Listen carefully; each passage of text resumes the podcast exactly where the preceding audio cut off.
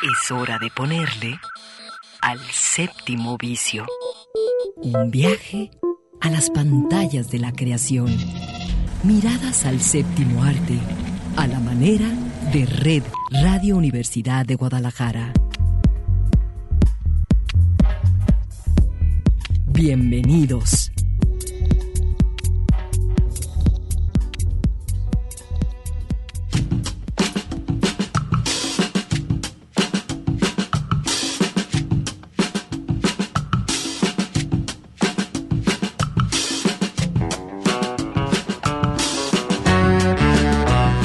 Son las 3 de la tarde, bienvenidos, bienvenidas. Así comienza hoy el séptimo vicio.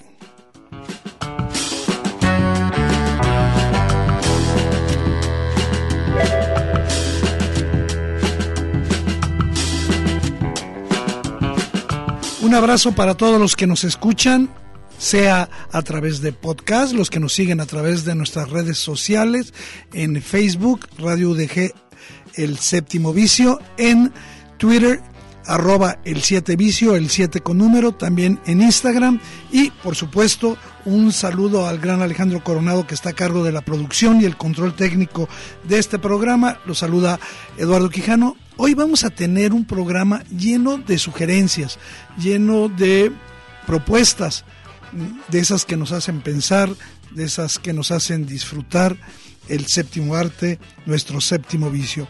Y fíjense que eh, con motivo de la celebración el próximo martes del Día Internacional de la Mujer, del Día de la Mujer, el séptimo vicio ha querido eh, recordar una situación que ocurrió allá en San Sebastián en 2020 cuando dos cineastas latinoamericanas, dos directoras eh, cinematográficas eh, latinoamericanas recibieron un premio. Vamos a escuchar esto porque tiene que ver con una de nuestras sugerencias del día.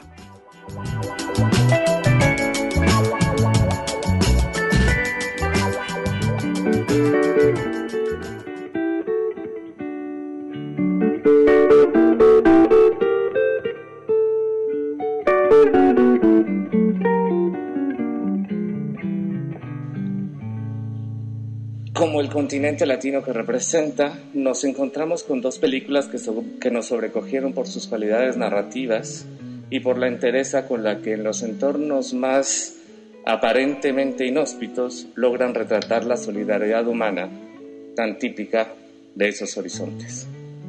Nuestra mención especial es para Las Mil y Una, de Clarisa Navas, una historia que desafía los límites del deseo y lo hace circular por el espacio de un barrio de los márgenes y en los cuerpos adolescentes de unos personajes interpretados con pura honestidad y magia. Por eso nuestra mención.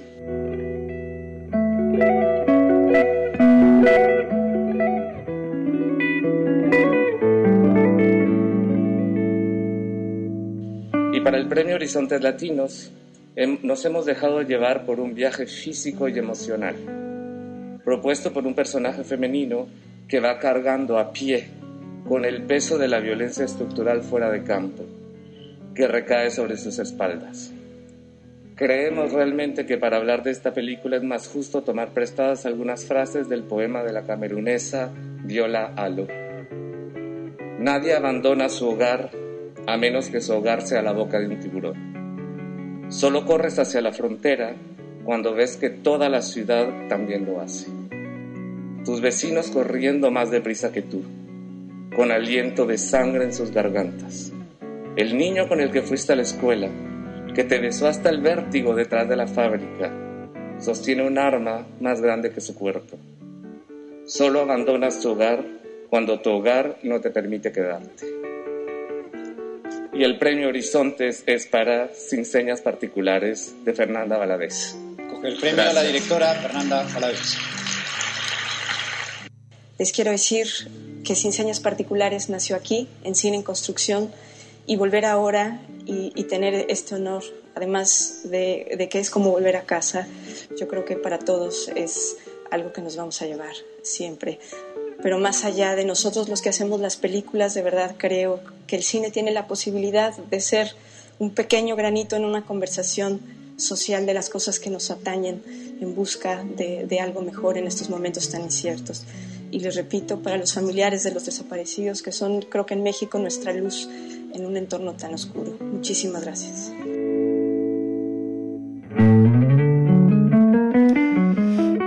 Y a cuento este premio que en el 2020 entregó, a quien escucharon ustedes fue al director guatemalteco Jairo Bustamante, entregándole a Fernanda Valadez este premio eh, a la mejor película en esta sección de Nuevos Horizontes en San Sebastián. Sin señas particulares es una enorme película de una... Eh, gran directora mexicana de Fernanda Valadez, que desde este martes eh, se puede ver en la plataforma de Amazon Prime. Y por eso, y por las eh, múltiples resonancias que desde la mirada femenina tiene este cine social, queremos recomendarla hoy. También ahí eh, Jairo Bustamante mencionaba otra película latinoamericana, esta argentina de Clarisa Navas. Vamos a dejar que sea la propia Clarisa quien eh, nos hable de su película eh, Las Mil y Una, que se puede ver en la plataforma Netflix.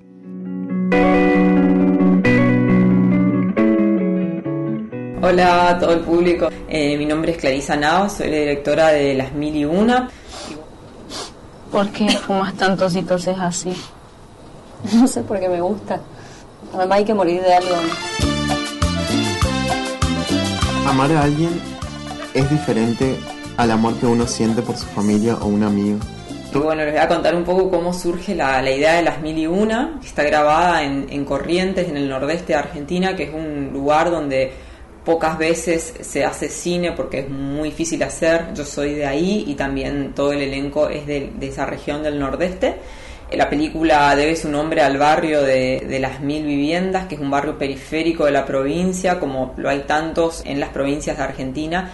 Creo que la película parte desde ahí, desde una necesidad de construir imágenes que tengan que ver con todas estas vidas que, que habitan los márgenes y cómo aproximarse al lugar sin construir imágenes que objetualicen esto o que hagan eh, una exhibición de la pobreza o la decadencia, a mí eso no me interesaba, sino si, si lo, creo que lo que más me, me, importaba era resignificar eh, cuestiones que parecen pequeñas, ¿no? Como, como los vínculos, como la posibilidad del amor pese a todo.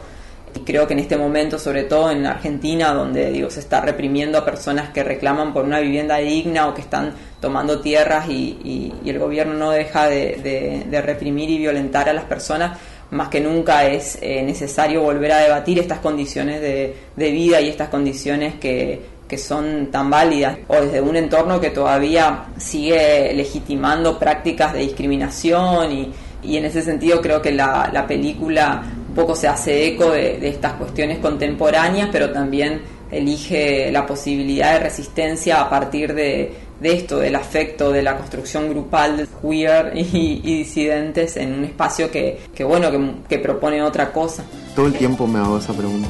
¿Es algo que a todo el mundo les pasa? ¿Habrá gente que no se enamoró nunca? A veces pienso que ese soy yo. ¡Qué lindo chico que sos! Así que bueno, les mando un saludo muy grande y espero que, que disfruten y que la película les depare muchas preguntas.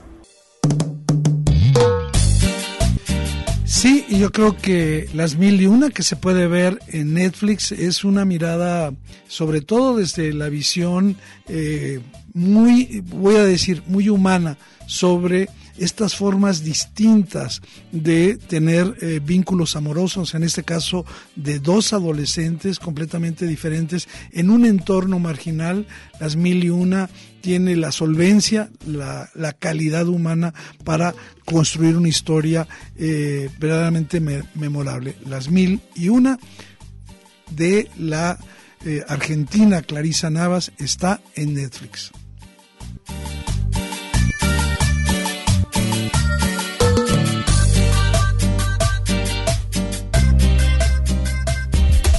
El séptimo vicio.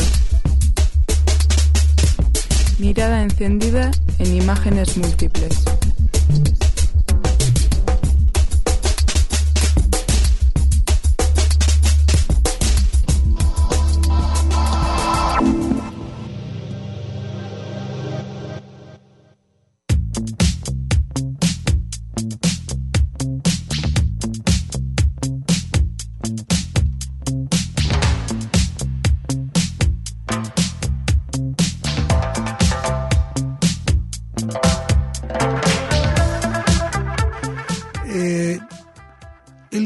Vamos a seguir eh, sugiriendo películas que tienen una visión, más feminista, que están hechas por mujeres o que ofrecen una mirada al mundo de la mujer, una, una mirada mucho más real, más contundente. Yo no creo que existan películas a las cuales se le pueda medir eh, su feminismo como si esto fuera cuantificable y pudieran eh, compararse eh, películas. Y yo creo que lo que vamos ahora a comentar es la propuesta solamente de siete películas que no son tan conocidas, pero que quieren celebrar el cine dirigido, protagonizado por mujeres, un cine que retrate las problemáticas a las que se enfrentan o relatos que se resisten a la narrativa convencional, patriarcal de las representaciones de género.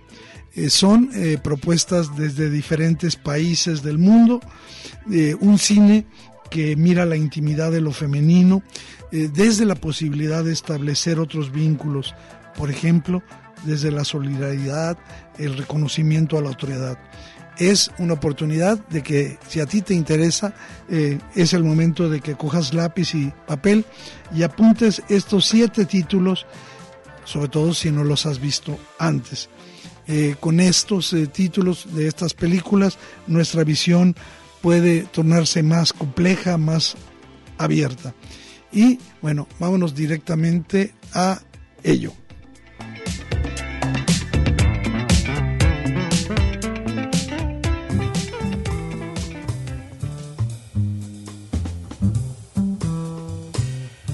La primera película eh, está en la plataforma Netflix, y es de Líbano. Es una película libanesa de la directora Nadine Labaki.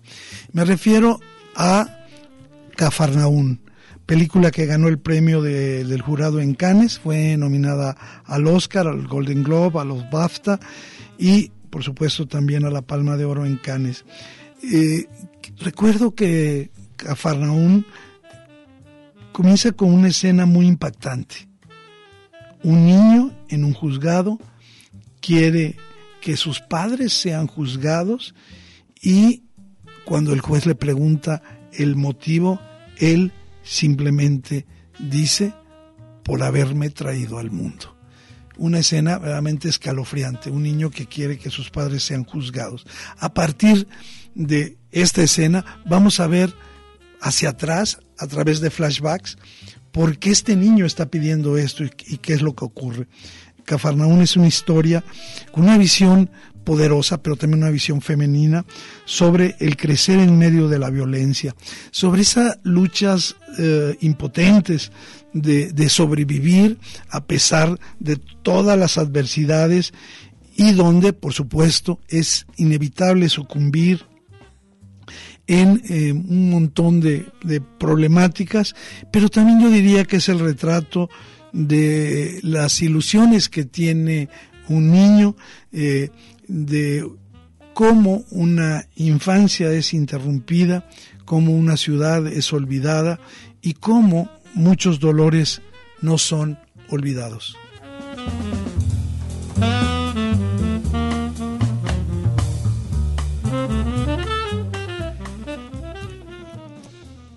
Sugerencia que también se encuentra en la plataforma Netflix, recomiendo mucho a quienes les guste el cine más imaginativo y me refiero a Lázaro Feliz.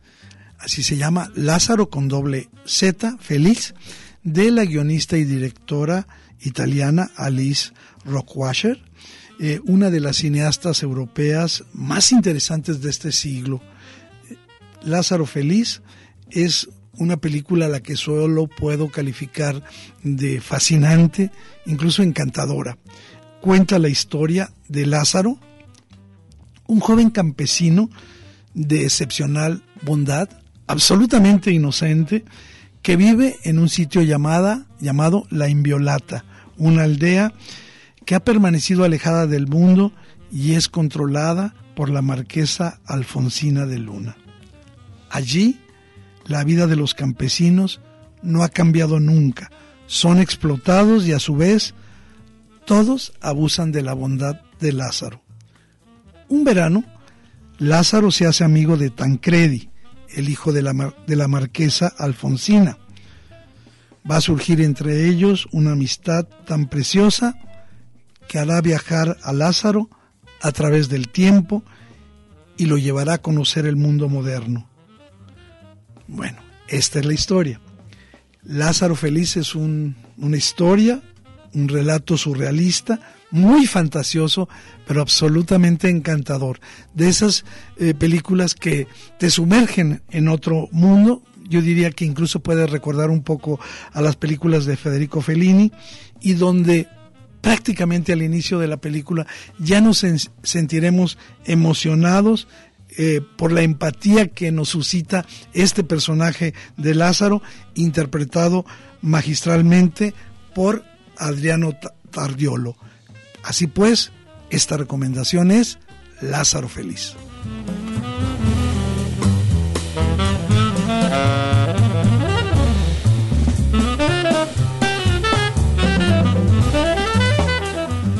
Más en Netflix, de cine hecho por mujeres, una que he escogido y que yo disfruté muchísimo se llama Atlantic, Atlantics, de la directora franco-senegalesa Mati Diop. Esa película también recibió muchísimos premios y es una historia que de poco nos va cambiando los planos. Eh, yo creo, por ejemplo, si a ti te gusta el mar, si has vivido cerca del mar, si has soñado con vivir cerca del mar, esta película te va a atraer. ¿Por qué? Porque en ella el océano eh, nunca, nunca desaparece.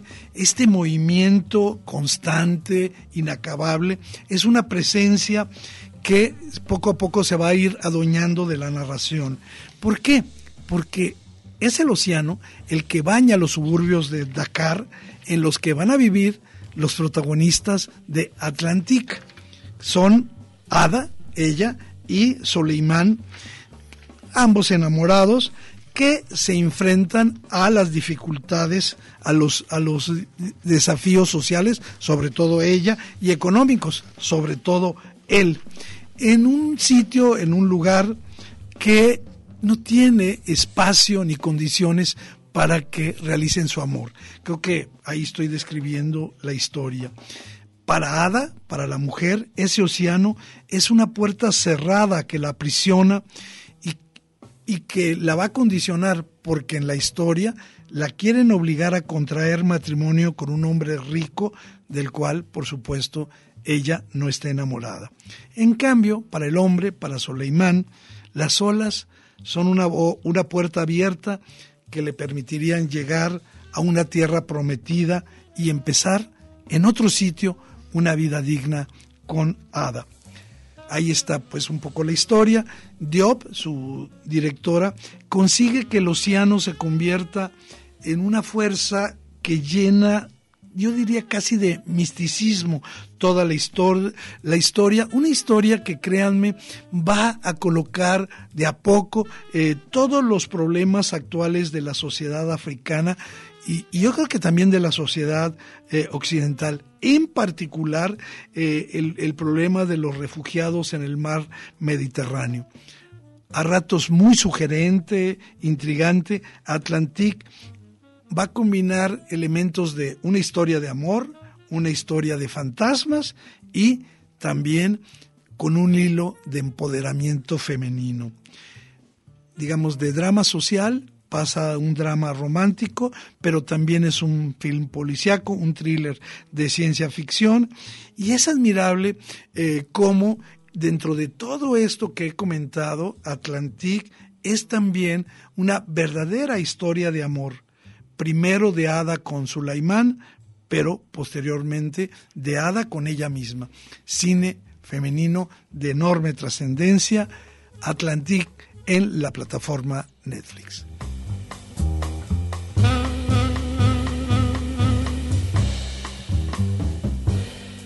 Pasando a otra plataforma, en Amazon Prime, eh, se, yo escogí en primer lugar a Pájaros de Verano, la película colombiana dirigida por Cristina Gallego y Ciro Guerra. La idea es de Cristina Gallego y por esa y por otras muchas cosas la he seleccionado. Sobre todo en la era de, narcos en Netflix eh, y de innumerables documentales y series de televisión sobre el narcotráfico, Pablo Escobar, yo creo que los colombianos ya están hartos de que exploten su turbulento pasado y que solo haya una forma de presentar sus conflictos la visión de pájaros de verano es completamente otra. Esta narrativa está tejida con el hilo de las luchas y del de las luchas por la identidad de las comunidades ancestrales y está muy lejos de las emociones baratas del género mafioso. Pájaros de Verano es una apasionante declaración de principios, pero también un lamento sobre esta invasión terrible de la criminalidad, del tráfico de drogas en los pueblos indígenas y cómo estos negocios criminales los van destruyendo. Cristina Gallego y Ciro Guerra, utilizan eh, un formato de realismo mágico, eh, ubicando su historia en un templo indígena conocido como el clan Wayú, y ahí en esa comunidad exploran y examinan la pérdida, la destrucción de estas culturas indígenas. La película es particularmente creativa al acercarnos a estas tradiciones de los guayú, muestran eh, su complejo sistema de protocolos donde las transgresiones a los rituales pueden tener graves consecuencias. Las mujeres, por ejemplo, en esta sociedad van a ejercer su poder, sus instintos, leyendo los presagios y sobre todo interviniendo en las decisiones de la sociedad. Pájaros de verano, es una película que no te deja indiferente, una película colombiana con este acento de mujer.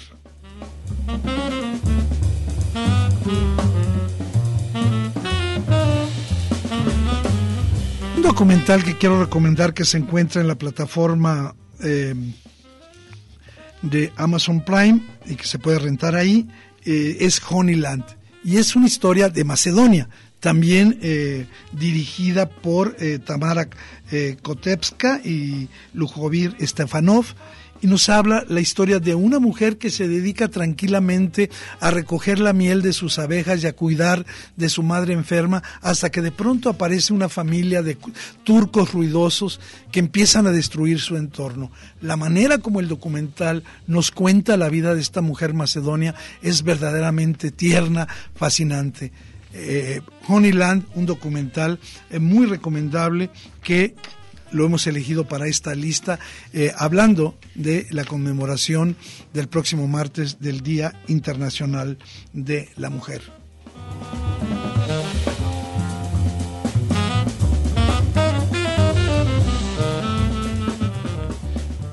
Aún en países de tradiciones muy arraigadas como la India, ha surgido un cine con un discurso antipatriarcal que coloca como objetivo la defensa de los derechos de las mujeres. Es el caso de una película sumamente olvidada y que yo quiero recomendar muchísimo que se llama Tapat, T-H-A-P-P-A-D, Tapat, eh, que en español es una palabra hindú que en español significa bofetada película que también puede verse en Amazon Prime.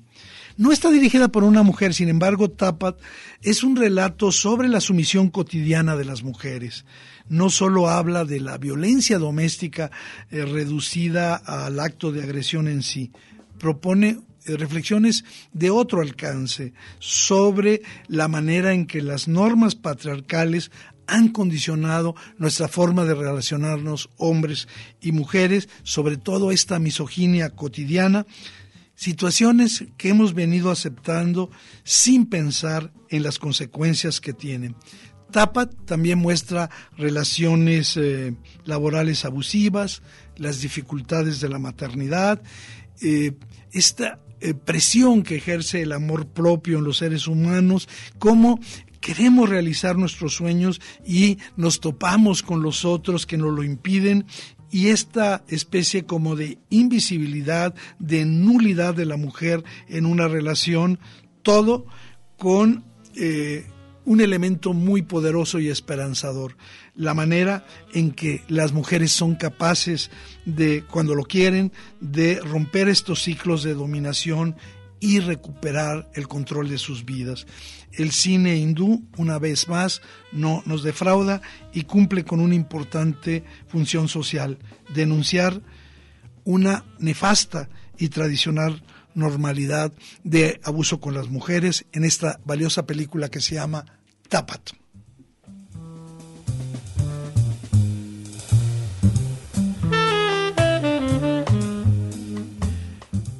Y bueno, nuestra última película de esta selección de siete películas eh, hablando de cine hecho por mujeres, personajes femeninos con situaciones que nos llevan a reflexionar en la situación de la mujer, es una película que se encuentra en la plataforma HBO Max y que se llama Detail, o sea, como la historia, como el cuento de la directora estadounidense Jennifer Fox.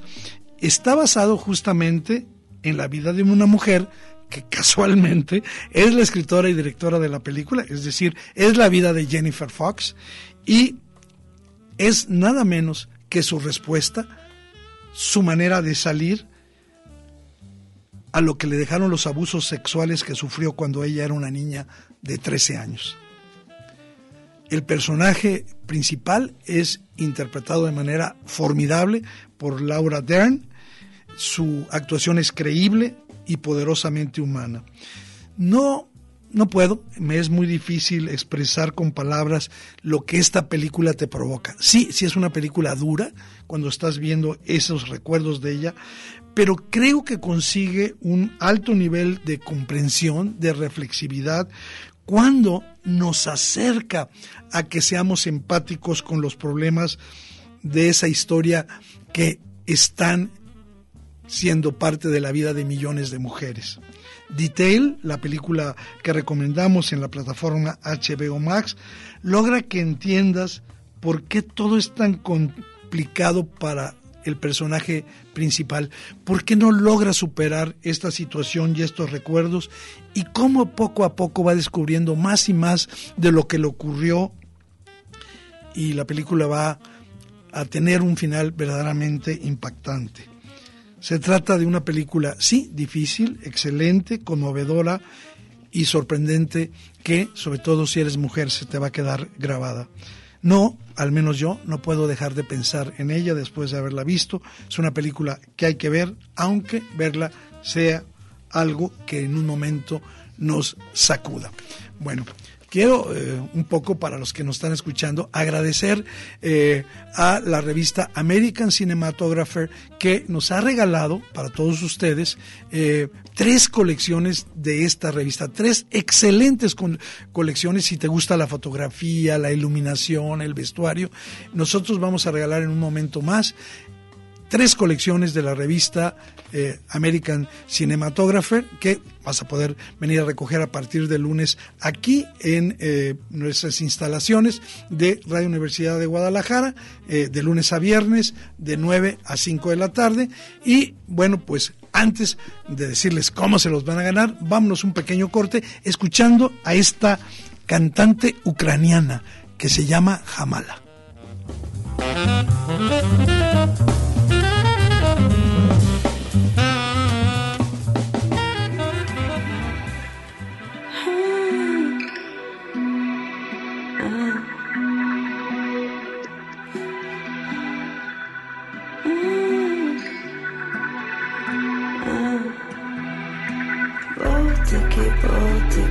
собі ходила, потики, потики, серці берегла, а потики, потики, все твоє каміння, потики, потики, те, що ти кидав мене, все на віру, все за правду, біль так сильно.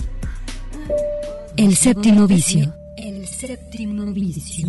El cine en suspensión radiofónica.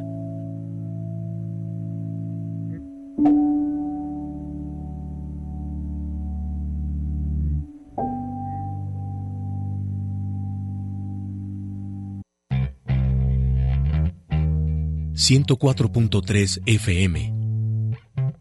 Tu punto de vista sobre el cine en el séptimo vicio. Continuamos.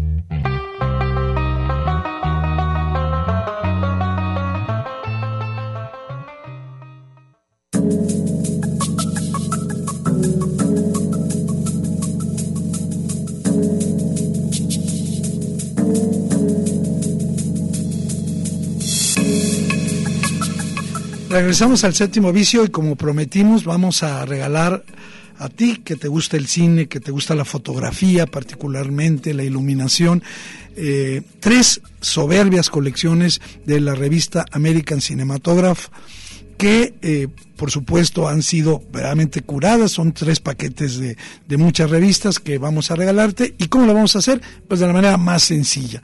Eh, a las tres primeras personas que eh, se comuniquen a nuestros teléfonos en cabina 33 31 34 22 22 33 31 34 22 22 a las extensiones. 12 801 12 802 y 12 803 repito el teléfono 33 31 34 22 22 las tres personas las tres primeras podrán venir a partir del lunes entre las 9 de la mañana y las 5 de la tarde aquí a Ignacio Jacobo número 29 en la colonia Parque Industrial Belénes. Bueno, pues ahí está. Yo creo que es una muy buena cosa y si te gusta el cine, la verdad, estamos dando un gran regalo.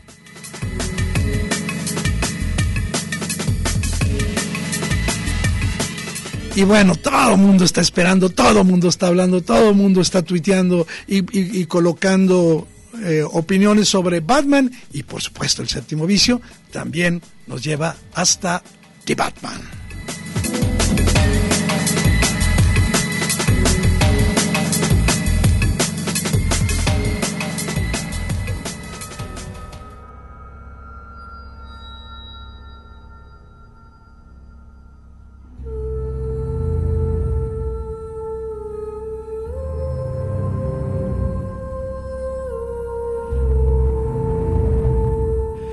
Ahí desde la banda sonora que, te, que el buen Alec me puso, eh, todo en The Batman es verdaderamente diferente. Yo empezaría diciendo que cada época tiene su Batman y esta versión de Batman no podría ser la excepción. Estoy seguro que hay elementos que serán discutibles, pero creo que la misión de crear una nueva versión del personaje está verdaderamente lograda. Eh, yo diría así como para resumir, la película es una película de altos vuelos, eh, incluso desde el nombre, a la que le agregaron el artículo el, The Batman, para subrayar eh, eh, lo que el peso que supone esta ah, figura sombría. es, decía, un pin bastante eh, denso, con una duración de casi tres horas. Sin embargo, eh, su intensidad, eh, su riqueza visual y estética no lo hacen que difícil de verlo, ¿no? Además, creo que la película, tanto la acción como el misterio del estilo de, detectivesco, se, se muestran para darnos una visión completamente diferente de eh, de ese Batman, ¿no? Este, yo creo que en esta historia que tiene 30 años eh, es uno de los mejores Batman. Yo creo que es difícil, eh, a la gente le gusta que, a ver, ¿cuál es el mejor? ¿Cuál es el segundo? ¿Cuál es el tercero? Podemos tener nuestras preferencias, pero hablar de mejor, yo creo que lo, lo, lo mejor de este Batman es que es diferente, ¿no? Y creo que vale la pena analizar la película viéndolo, viéndola desde diferentes puntos de vista. No vamos a dar spoilers, eh, la primera podría ser la más superficial y se refiere a esta, digamos, eh, capacidad que ha tenido eh, de agregar a una película de acción de alto nivel que te deja pegado a la butaca también un sentido social particular como el testimonio de una sociedad degradada eh, en la violencia y la corrupción. Esto está marcado desde el principio eh, cuando toda la parte, digamos, de la trama inicial se refiere al tema de la corrupción municipal que es tan importante a la franquicia de Batman, ¿no? Eh, llama mucho la atención la, la, ambición, el desparpajo con el que se va construyendo la propuesta de Batman.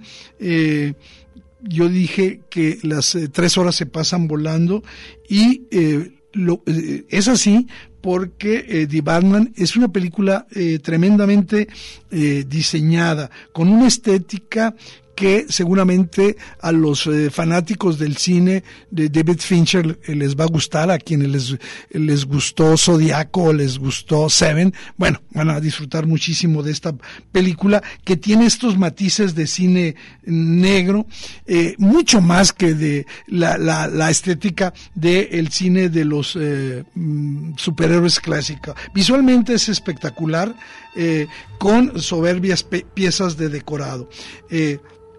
Aquí hay un asunto que llamó muchísimo la atención.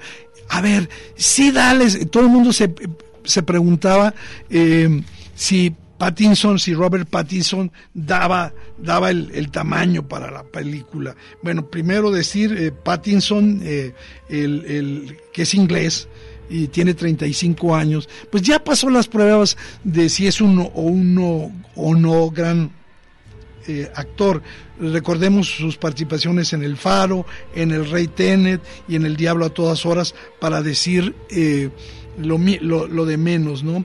Yo creo que da eh, el, nivel adecuado para un personaje complejo porque este Batman es, es un ser absolutamente vulnerable, es un, un, ser, digamos que como él mismo ha dicho, está muy basado en la personalidad de el, yo diría, el, el, el ícono de Kurt Cobain, eh, sobre todo porque era un ser que tenía todo y sin embargo no estaba conforme con, consigo mismo. No es tanto en lo físico, que también hay algo. No, es en el alma de, destrozada de, de, este millonario que a pesar de tenerlo todo es infeliz. Eh, Obviamente todo esto ocurre en, un, en una ciudad gótica, en, en una eh, eh, Gotham verdaderamente eh, fascinante, este, y nada es igual a lo que hemos visto antes. Los trajes son más reales, el batimóvil es más realista, eh, y sobre todo yo diría algo, no esperen verlo todo bonito, con artefactos tecnológicos cambiando, nada de eso. Eh, la película nos, nos lleva realmente a un mundo degradado, a un, a un mundo donde podemos sentir las consecuencias de la corrupción, de, de, de las acciones de un, criminal serial.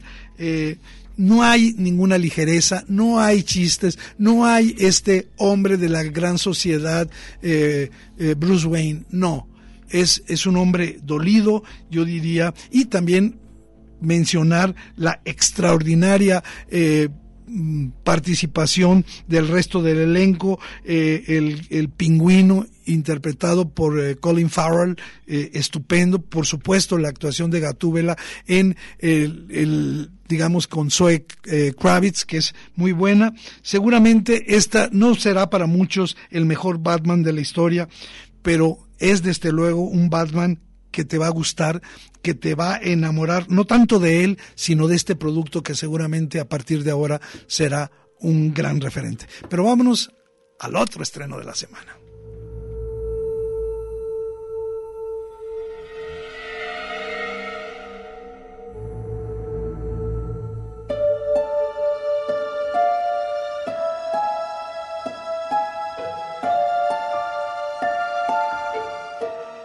De esta película ya habíamos hablado, se llama Adiós Idiotas, y al igual que The Batman, la puedes ver en la Cineteca del Festival Internacional de Cine de Guadalajara. Eh, el lugar donde se ve el mejor cine de la ciudad, bueno, pues ahí puedes ver Adiós Idiotas. Ya habíamos platicado de esta cuando vino el tour de cine francés. Una película verdaderamente deliciosa, una película para divertirse, para pasársela bien. Y rápidamente comento que son tres los protagonistas principales. Eh, Sus eh, Trapet, una, una bella peluquera rubia de 43 años, que ha visto afectada su salud por eh, la laca que del spray para el cabello que usa y otros productos nocivos y según ella dice le queda muy poco tiempo de vida. También está ahí JB Couchés, un cincuentón, ingeniero informático, que eh, pensaba él que le iban a dar un ascenso, pero en su lugar es sustituido por un hombre más joven y él en ese momento decide acabar con todo y con todos. Y también aparecerá un archivista bizarro eh, que perdió la vista un archivista de registros gubernamentales. El encuentro de estos tres personajes es el detonante de una historia tan explosiva como gozosa de géneros, ¿no? Eh, creo que es un drama alegre, una, una tragedia burlesca, una película muy divertida, pero al mismo tiempo seria, que yo creo que eh, te va a sorprender mucho en la manera en la que está realizada, ¿no? Eh, creo que lo mejor de Adiós Idiotas es que recupera para bien el mejor formato de la comedia de marginados sociales que se solidarizan entre ellos para compartir sus eh, respectivas penurias y emprender entre los dos una cruzada quijotesca se tocan muchos temas, por ejemplo, la bulia del burócrata, eh, esta forma de anonimato contemporáneo que sufrimos todos los ciudadanos, la violencia de la policía, la falta de un futuro digno y, por supuesto, la infelicidad basada en la incomprensión de los demás. Adiós idiotas es una espléndida oportunidad para disfrutar algo del mejor cine francés.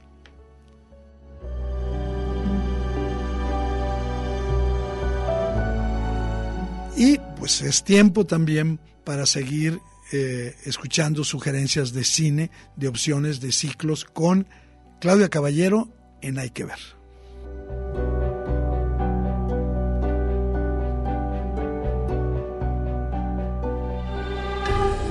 Entérate. Claudia Caballero te sugiere películas y series imperdibles que... Hay que ver. Hay que ver.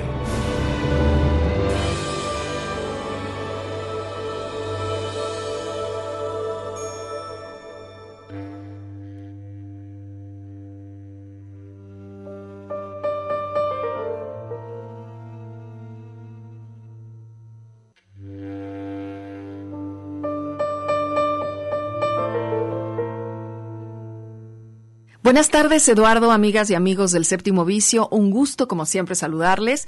Hay que ver ya para este 8 de marzo, este fin de semana tendremos previo, por supuesto, al Día Internacional de las Mujeres, en conmemoración de esta fecha y en todos los espacios y lugares en los que estaremos atentas y atentos a unirnos a la programación especial que harán de diferentes charlas, eventos y en particular para nosotros en el cine, pues hay que resaltar y hay que ver. En el Cine Cabañas eh, justo se lleva a cabo el ciclo de cine Mujeres en Resistencia desde este fin de semana, una programación especial en el marco de este que ya lo conocemos como el 8M, el Día Internacional de las Mujeres, y para este 5 de marzo tenemos la posibilidad a las 7 de la noche de acudir a la proyección de la película Niña Sola del director Javier Ávila, una película de 2019 en este género documental, drama social y que forma parte precisamente de este ciclo de cine Mujeres en Resistencia. El costo de entrada es de tan solo 35 pesos y se une este o da inicio, en el caso, a una serie de títulos que ya vendrán para los próximos días 11 y 12 de marzo. Por ejemplo, Ana, que es de la directora Lucía Murat, es también un documental que hay que ver y las motitos para el 17 y 18 de marzo. Estas proyecciones son a las 7 de la noche en el museo, en el cine Cabañas.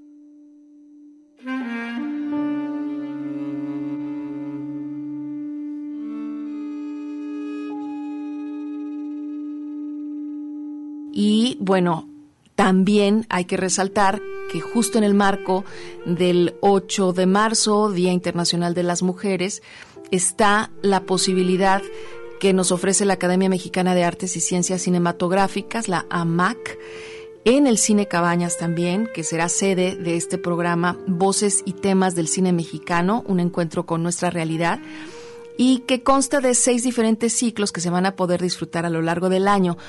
El ciclo con el que comienzan precisamente en el mes de marzo del 23 al 26 es el de directoras en el cine mexicano. Y con ello pues vienen películas que si bien ya podrían haber ustedes eh, visto y disfrutado, podría ser la eh, opción y la posibilidad de nuevamente disfrutarlas o llevarse a quienes eh, aún no la han visto. Estará Restos de Viento de la directora Jimena Montemayor, un drama que se proyectará el 23 de marzo. Está también la película Los Años Azules de la directora Sofía Gómez Córdoba que también podrás en marzo disfrutar el día 24. Está la película El Sembrador de la directora Melissa Elizondo Moreno para el 25 de marzo y Tamara y la Catarina con eh, la dirección de Lucía Contreras el 26 de marzo. Se termina este ciclo con la proyección de una película de Alejandra Márquez que es Las Niñas Bien para el día 26 de marzo a las 7 de la noche. Entonces tendremos seguramente la posibilidad de recordarte aquí en el séptimo vicio todas estas fechas, comenzando primero por este sábado previo a la conmemoración del Día Internacional de las Mujeres para este sábado a las 7 en el Museo Cabañas con la proyección de Niña Sola Precisamente en colaboración con la Secretaría de Igualdad Sustantiva entre Mujeres y Hombres y la Secretaría de Seguridad, se va a llevar a cabo una charla previa a esta función de niña sola en torno al tema de la pérdida que sufren las familias después de un suceso de violencia de género o un feminicidio. La charla es a las 16.30. El título es Transitar la pérdida, las otras víctimas del feminicidio y Posterior a la charla es que entonces se llevará a cabo la proyección de la película Niña Sola, hoy 5 de marzo en el Cine Cabañas. Muchas gracias Eduardo, gracias a ustedes también por su atención y nos encontramos aquí el próximo sábado. Gracias a Claudia y sobre todo gracias a eh, Jesús Pimentel Ontiveros, Esteban López Cervantes y Adriana Natal Vera, que ya tienen su colección de esta formidable revista American Cinematographer y pueden pasar a partir de lunes aquí a Ignacio Jacobo 29 Parque Industrial Belénes para recoger su regalo. Fíjense que eh, con muy buena intención, el Cineforo de la Universidad de Guadalajara estará presentando un pues un festival eh, a la que le han puesto el, nombre de Primavera Documental, un ciclo de documentales. Y de ahí, pues hay un documental que yo quiero eh, mencionar, eh, porque hablar de la lucha libre en México es tomar en cuenta una parte de la cultura popular de México recordar que luchadores como el Santo, Blue Demon, Mil Máscaras, el Rayo de Jalisco, Canek, son considerados eh, grandes exponentes de este espectáculo. Sin embargo, en la lucha libre existen dos bandos, el técnico, el que lleva el juego limpio eh, sobre el encordado, mientras que el rudo es todo lo contrario del lado de los rudos existió un personaje que a pesar de ser un verdadero peligro, una amenaza, un volcán en el cuadrilátero, su entrega, su carisma, su humanismo, su gran espíritu de competitividad fueron claves para ganarse al público y convertirse en una verdadera leyenda. Él no tenía ninguna máscara ni tampoco tenía una vestimenta espectacular. Se llamaba Pedro Aguayo Damián y fue conocido como el perro aguayo. Bueno, pues este próximo lunes se estará presentando en el Cineforo a las 5.50 de la tarde el documental Un México Perro, el héroe verdadero. Escuchemos de qué va.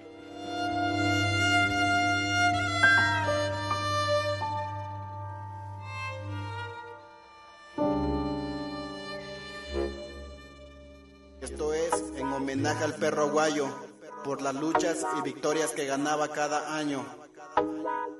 Y esto es un México perro. Luchará a ganar dos de tres caídas sin límite de tiempo. Un ícono de la lucha libre. Me considero un luchador muy afortunado de haber podido luchar contra el gran perro aguayo. Qué fregadazos, qué, qué madriza nos dimos, mano. Nada más veías el nombre de un perro aguayo este, y se llenaba la arena. Viva la leyenda y viva el perro aguayo por las luchas y victorias que ganaba cada año. Que viva la leyenda, que viva sí señores, que viva el grandioso y misterioso luchador. Todos conocen al perro aguayo. un gran rival, un gran compañero, pero un gran ser humano. Como un segundo padre. Emocionante verlo luchar, don Pedro, ¿eh? Me inspiraba respeto, admiración. Tú sabes que yo estaba bien loco cuando estaba más joven y tú siempre me centrabas y me dabas buenos consejos y por eso siempre te voy a tener un respeto. Nosotros somos guerreros que le echamos ganas y salimos adelante y tú fuiste un ejemplo muy grande. Como un segundo padre. Siempre, siempre lo mantendré en mi corazón. México es un país dichoso de tener a grandes personas que han dejado recuerdos e infinidad de cosas. Y fue un placer conocer a Pedro Guayo Damián.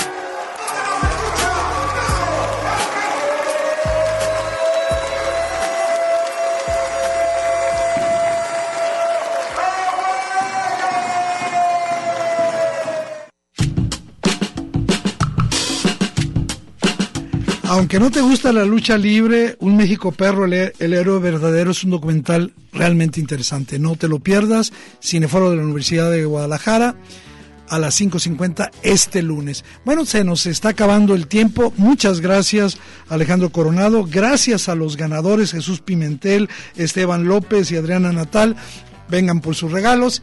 Y eh, pues eh, antes de escuchar eh, con mucha atención a Ana María García, eh, pues yo quiero invitarlos, como hicieron muchas estaciones en el mundo el día de ayer, a que pues sigamos pensando que tal vez muy lejos está ocurriendo eh, un verdadero genocidio, la situación de los ucranianos. Y para eso, ¿qué mejor que hacerlo recordando una canción del gran Lemnon? Demos una oportunidad a la paz.